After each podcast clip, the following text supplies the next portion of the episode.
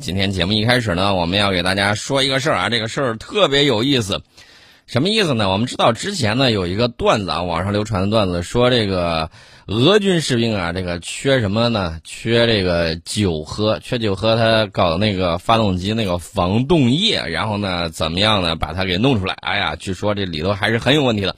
我可是提醒大家，这个发动机防冻液乙二醇呢，它在室温之下是透明的，然后呢你看的时候没有颜色，还比较黏黏的。当用于防冻剂的时候，它通常会添加一些荧光色，比如说黄色呀或者绿色。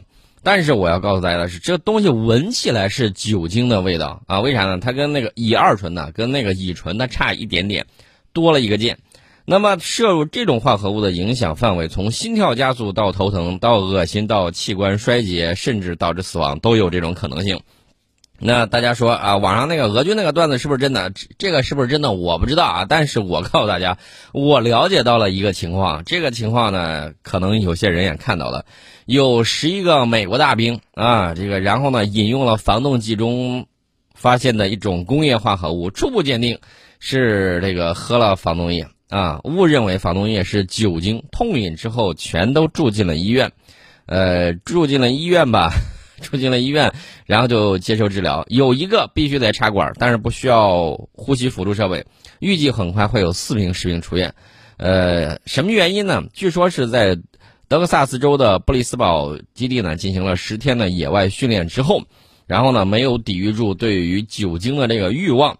一闻这个发动机防冻液里面有一股子酒精味儿，就认为它是酒精。可能也看了网上流传那个俄国人喝这个防冻液的那个段子，然后呢就直接，直接就开始痛饮了。痛饮了之后，啊，痛饮了之后，痛饮了之后，这大家可以想象一下会出现什么样的这个问题。呃，还有两名情况比较严重的，在重症监护室监护啊，据说他们的这个情况有所改善，但是我要告诉大家，这个对身体影响是非常大的。呃，这个里面的这个情况呢，有一名准尉、两名士官和八名士兵。我只想知道美军，美军里面的科学素养这么低吗？还敢说你们不通俄？连发动机的这个防冻液都敢学着喝了，那你还是不是这个美国士兵啊？这是个大问题啊！这这些这十一个人啊，这十一个人隶属于美国第十一防空炮兵旅，嗯，第三十二陆军空军和导弹防御的司令部。呃，部队中其他士兵好像没有他们那么傻啊，没有受到什么样的影响。这是他喝防冻液的这个问题啊，呃，说出来都是大笑话。防冻液跟酒精都区分不开，虽然闻起来有酒味儿，呃，也太傻太天真了吧？像他这么傻这么天真的，我觉得美国还有很多啊。今天早上我看了一个视频，一个美国妇女痛哭流涕啊，还希望董王回来继续领导他们，然后呢，还说这是他们的国家，这是资本家的国家。这个搞清楚啊，搞清楚。呃，所以说呢，你会看到被人割了韭菜，还给帮人数钱，这种事情干了很多。咱不说这个事儿了啊，说这件事情的时候，有这个干涉他国内政的嫌疑。咱不说这个，咱说另外一个事儿。什么事儿呢？这个我一直都在强调，歼二零很厉害啊。这个很多人刚开始他不信啊，然后呢说美国有 F 二十二，F 二十二造比你早，造的早，它有另外一个问题。早早，就是他没赶上信息革命浪潮的那最新的那一波。呃，尽管 F 二十二战斗机依旧很强大，但是和 F 三十五或者是中国的歼二零战斗机相比，F 二十二的许多技术已经过时。这个事情可不是我说的啊，这个是美国的军事观察杂志网站自己说的啊，自己人站出来说了。F 二十二战斗机项目系统办公室呢，近日和洛克希德马丁公司还有波音公司完成了长达十四年的 F 二十二结构维修项目。这两家公司呢，是美国最大的防务装备制造商，这个大家都非常熟悉了，都负责为 F 二十二战斗机开发和制造某些零部件。虽然生产线已经关了啊，关了之后呢，很多只能使用备件了。那么这个 F 二十二战斗机呢，二零零五年十二月在美国空军服役。被认为是西方世界在空对空作战能力上最强的战斗机，呃，这个飞机呢搭载的 F 幺幺九发动机在服役之初是很厉害的啊，这个当时我们是难忘其项背。现在，现在你看到它之后啊，可以很平和的给它打个招呼啊，你有这个，我有歼二零啊，对不对？F 二十二呢也是第一款配备矢量发动机和相控阵雷达的西方战斗机。呃，但是呢，这个美国军事观察杂志网站已经啊指出了，说跟这个 F 三十五跟 F 十五 EX 啊，顺便说一下，这个 F 十五 EX 可能呃让印度人特别的激动。呃，美国现在原则上同意这个 F 十五 EX 可以出口啊，印度当时说，哎呀，这个东西可能是要出口给我了，我可以买了，激动的热泪盈眶。呃，这个 F 十五 EX 顺便顺便提一下啊。而且最近美军呢发现这个 F 三十五确确实实不咋地，然后呢就说，哎呀不行了，咱装备一下 F 十六的这个升级版，又拐回四代机去了。这个事儿就让人有点乐呵啊。这个 F 三十五这个东西不是我说的不行它就不行了，而是美国自己空军使了之后觉得不行，那不然的话他买 F 十六干什么呀？F 十六最早的型号比我岁数都大啊，现在虽然进行了这个最新的升级改进版，挺皮实耐用的。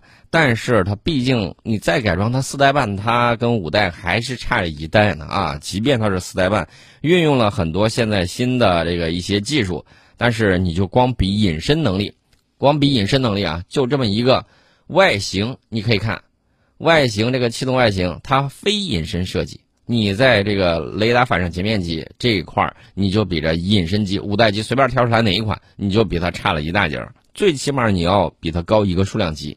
啊，这是一个很大的一个短板，这是我们提到了这个美国人自己说，F 二十二历经十四年终于完成升级，但是美国媒体评论说比歼二零已经过时了。这个是呃 F 二十二呢，它的这个飞机呢怎么说呢？它有一些呃项目啊，你比如说它有一些这个飞机蒙皮啊，还有包括有一些东西啊，它。有呃，尤其是它的这个信息化时代的这个战争啊，就是网络中心战的能力，它比较差，它比这 F 三十五它都是要差的。F 二十二战斗机缺乏诸如头盔瞄准系统，或者是这个分布式孔径雷达系统啊，都缺这些功能。那么这个飞机在和 G F 三十五或者歼二零的竞争之中呢，处于劣势啊。他们也认为歼二零战斗机在总体上更为现代化，并且集成了一系列 F 二十二战斗机所欠缺的重要的新技术啊。这是美国人。自己这么认为的啊！顺便我再提一下，美国的 F 二十二的这个隐身涂层技术啊，呃，算是二代啊，算是二代技术。哎，大家说的 F 二十二不是五第一款五代机吗？怎么是二代隐身技术？你不要忘了前头还有个 F 幺幺七呢，F 幺幺七那个夜鹰战斗轰炸机，它那个算第一代的。你看它那个颜色黑不出出的，对吧？刚开始歼二零也是黑漆漆的啊，所以说我们戏称它叫黑丝带嘛。这个黑色的是铁机啊，铁基化合物。主要是干什么呢？主要就是来吸收雷达波的啊！这是当时第二代发展的时候，就跟第一代不一样，重量大大的减轻。你看那个 F 二十二这个涂装的那个颜色，跟 F 幺幺七是完全不一样的。那后来呢，这个歼二零隐身材料方面也有很大的这种发展，这是相关的这个情况。呃，F 二十二呢，我说句实在话啊，其实保养并不是特别好啊。大家还记得不记得那一次它那边刮台风啊？然后呢？这个大量的海水啊，大量的雨水就涌入了，洪水不是来了吗？他们那个飞机的完备率是比较低的，有几架哎急急忙忙起飞跑了，剩下有一堆在仓库里就直接就泡水了啊！这个大家也看到了，大家说哎这洪水来预警，飞机都飞不走嘛？你看它就没飞走啊，直接就在仓库里头给给泡了。泡完了之后，你觉得这玩意儿还能用吗？显然不行了吧？这是美国 F 二十二这个战机的这个情况啊，反正总共也没多少架，现在一百多架。一百八十来架吧，然后泡泡水什么之类的，看来剩的也不是特别理想。还有考虑到完备率的问题啊，你这个就得认真的去考虑一下啊。除此之外，咱也看到它那个弹仓是比较小的，弹仓一固定，为了这个隐身嘛，弹仓比较小，它能够携带的这个武器装备，我们也知道一寸长一寸强。呃，你看那个歼二零那么大弹仓，而且呢，这个体型非常的庞大。我指的是跟 F 三十五和 F 二二相比啊，体型比较庞大，是最大的一个。所以呢，它的内油含量就比较高啊。你可以想见一下，航程应该是超过它的啊，因为飞机庞大，它可以装更多的内油。另外一点呢，弹仓比较大，也就是说它携带的武器装备，你就这个空空导弹射程比它应该要远啊，这是。它的优势，另外一点是什么呢？另外一点你可以看啊，它有头盔瞄准系统啊，这个在苏两七上就开始有了。后来呢，我们不断在改进，这个可以明确的告诉大家，这个就是咱们啊这儿研制的，咱们这儿研制的，河南洛阳研制的。还有什么呢？还有分布式孔径雷达系统。我们有了这些装备之后呢，就可以更快的、更精准的提前发现对手，然后你携带的武器装备又比它射程远，水平又比它高啊！这个呃，没有什么这个好胡说八道的啊。美国非常羡慕咱们的霹雳十五啊！咱们看网上有一个段子说啊，你不是说这个双脉冲吗？啊，这个我拿出来这个是什么？呃，美国人说我这个就是说说而已啊，PPT，我们真给搞出来了，而且搞出来了很多，就好像网上那个那个段子啊，翻译，咱们翻译忘了说这个重机枪的那个全枪的那个重量了。当然了，我们能够把它做到。那一步是非常非常不容易的，每减一克都是一个成果。当然了，重机枪啊，减重不能减的太多，减太多的时候，有的时候它就会这个散布比较大啊，什么之类的都会有。呃，这是另外一个问题。我只是说在减重方面啊，我们完成了很多对手完成不了的这个东西，并且在轻量化方面。大家看到了啊，有很多枪械呀、基座啊什么之类的，甚至使用了钛合金啊，钛合金的这个强度是足够的，然后那个轻度呢跟铝差不太多，跟铝合金差不太多，强度比铝合金要高，呃，甚至比钢铁还要高，所以我们看到有一些新型的这个武器装备在不断的这个发展，而且呢，前两天我给大家讲到了一个事情，讲到一个什么事情呢？就是讲到咱们这个会餐那个菜啊。啊，能够把这个会餐的大菜直接放到这个前线，而且大家也看到了，里面有整条的这个大鱼，啊，可以吃这个烤鱼。据说这个口感非常的不错，跟这个新弄出来的相差无几。说到这儿，我又是有一定的这个口水想往外流。但是我要提醒大家一个什么事儿呢？大家要注意观察，注意观察什么呢？大家注意到了没有？就是。最近在西南地区啊，这个维护祖国安危的这些战士的这个靴子，你注意到了没有？户外爱好者也好，军品爱好者也罢，你会发现，这个靴子非常的给力啊，而且呢，这个样子也非常的新潮，保暖效果呢，自然不用说了。目前据说啊，已知的新式的作战靴有一九作战靴，有黑色的，有棕色的。还有通用作战靴，俗称二零啊，这个网上都给起了名字啊，并不一定是真正装备的这个名字。黑色、沙色其实是棕色的啊。还有轻型的通用作战靴，这个一九靴的轻量化版的，估计是夏季版或者是春秋季版的。还有轻型的这个作战靴是矮帮的，有高帮的，有矮帮的。还有伞兵的作战靴，有黑色的，有沙色的。还有热带岛礁的作战靴，山地作战靴，还有棕色轻便的防寒靴，还有棕色的重型防寒靴，各种样子不太一样。哎，真的是脚底板看后勤，后勤看战斗力，看出来了没有？这就是祖国工业化大发展，然后呢，带给我们的这个不断的这种进步。大家再看一看，班公湖它可不是长津湖啊，我们现在可不是志愿军当年的那个后勤能比的。所以说呢，我们继承过先辈的这个光荣的这种传统，我们一定能够守卫好自己的这种家园。这是我给大家说一下。另外呢，我们顺嘴再说一下，这个最近呢，我们被碰瓷儿了啊！这个外媒在热烈的炒作什么呢？说中国军机模拟攻击美国航母，天天在那儿唧唧歪歪，天天在那儿唧唧歪歪，这无非就是炒作所谓的中国威胁论。谁这么无聊呢？英国的《金融时报》啊，英国的《金融时报》他说中国轰炸机模拟攻击美国航母的这个消息，引发了这个美国媒体集体跟风炒作。呃，我觉得这个《金融时报》是不是没事儿能够报道一点正经东西，不要没事儿老去瞎报道。你看看，有很多在华的这个外国人，人家很多在这个国度啊，这个工作、学习、生活，然后呢就能够感觉到中国的发展日新月异。当然，英国《金融时报》呢老是戴着这种有色眼镜，我忘了你被日本人给收购了啊，所以说这个也能理解啊。英国的这个《金融时报》抛出了这么一个大消息，没事儿老想整一个大新闻。那我想问一下，美国美就是美军啊，他那个航母编队是如何发现距离美国航母四百公里外的中国轰炸机在发动模拟攻击的啊？你怎么去发现的？我想知道你怎么感觉到的。所以说呢，这个《金融时报》啊，这个报道啊，有的时候站不住脚。为啥我说站不住脚呢？我的这个观点呢，跟专家的观点不太一样，因为他说这是模拟这个第二波攻击，呃，第一波攻击啊，不管你是怎么说的。我想说的是，哎，东风快递其实它应该是第一波吧，啊，然后呢，这个轰炸机呃，可能就是第二波、第三波的问题了。那那长剑石它不好用吗？对不对？为啥还要前出到那么近呢？然后还有其他的这个反舰的各种无人的什么乱七八糟的饱和攻击，能够打得你屁滚尿流。那你说你这个东西有什么用？其实我就很纳闷儿。你说他这个航母天天过来闲磨驴蹄儿啊，你这大家看一点用处都没有，没有任何抓手，来了都走了，转了一圈，然后呢意思意思，然后装模作样的就跑了，他也不敢怎么地。东风快递始终觉得，哎呦，练手的来了，好啊。然后呢，天上的卫星瞪了眼，看着，哦，他就在下头呢。我给你坐标，来好好演练一下。你看这种不远万里而来给你当陪练，这是什么精神？这是国际主义精神呐！一分钱不用你花，人家主动当陪练。大家玩散打的，然后这个练武术的都知道，有一个陪练是多么的重要。除了陪练之外，这些假人啊、假靶呃这个靶子呀什么之类的。价格也不便宜啊，包括这个全套什么之类，你配套一起呃配齐一套的话，相当的贵。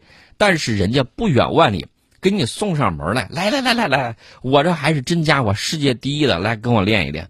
你说你不拿它练，是不是就亏了？亏大发了。这种免费的要多练啊，要多经常跟他练。我经常都说了，出门就不用左拐啊，看见没？美国航母已经来了，然后呢，拿它好好练练手。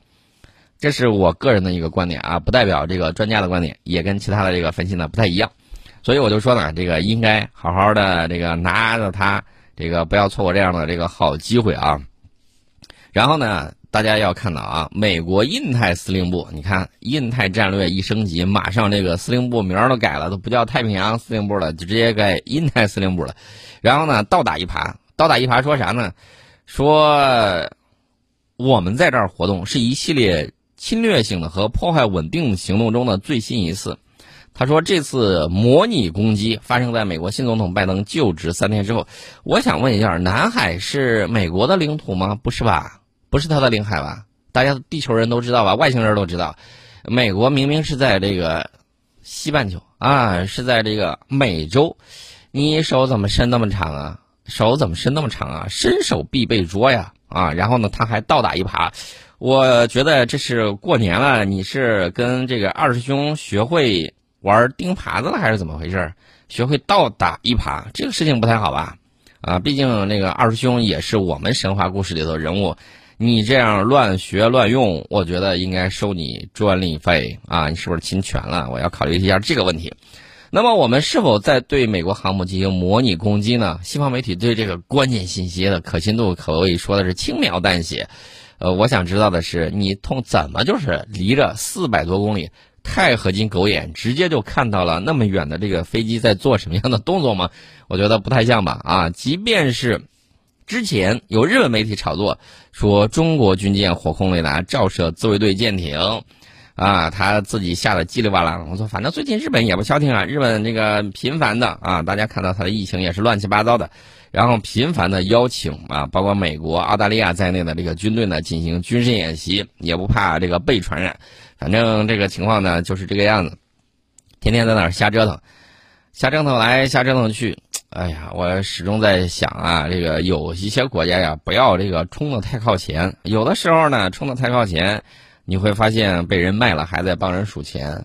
那除了这个之外，还有什么呢？还有历史上有一些什么越顶外交啊？人家直接从你头上飞过去了，你在仰望的时候看到只看到人家的这个胯下之身影就过去了啊，就剩你在那儿冷风之中瑟瑟发抖，又玩月顶外交啊！这是你自己创造的名词，我反反过来用给你。这种月顶外交其实不敢细解释，你抬头你看到的是什么？抬头看到是人家啊大踏步跑过去，然后从你头顶飞过去，跟我们握手的这么一个场景。呃，所以说呢，冲的太靠前，这种急先锋往往会被大这个大哥呢当那个马仔给当炮灰给踢掉啊！这个情况我反复给你强调多少次了，不知道你长不长记性啊？不长记性，给你说一说，让你长一长记性。我们先进一下广告，广告之后我们再跟大家接着聊。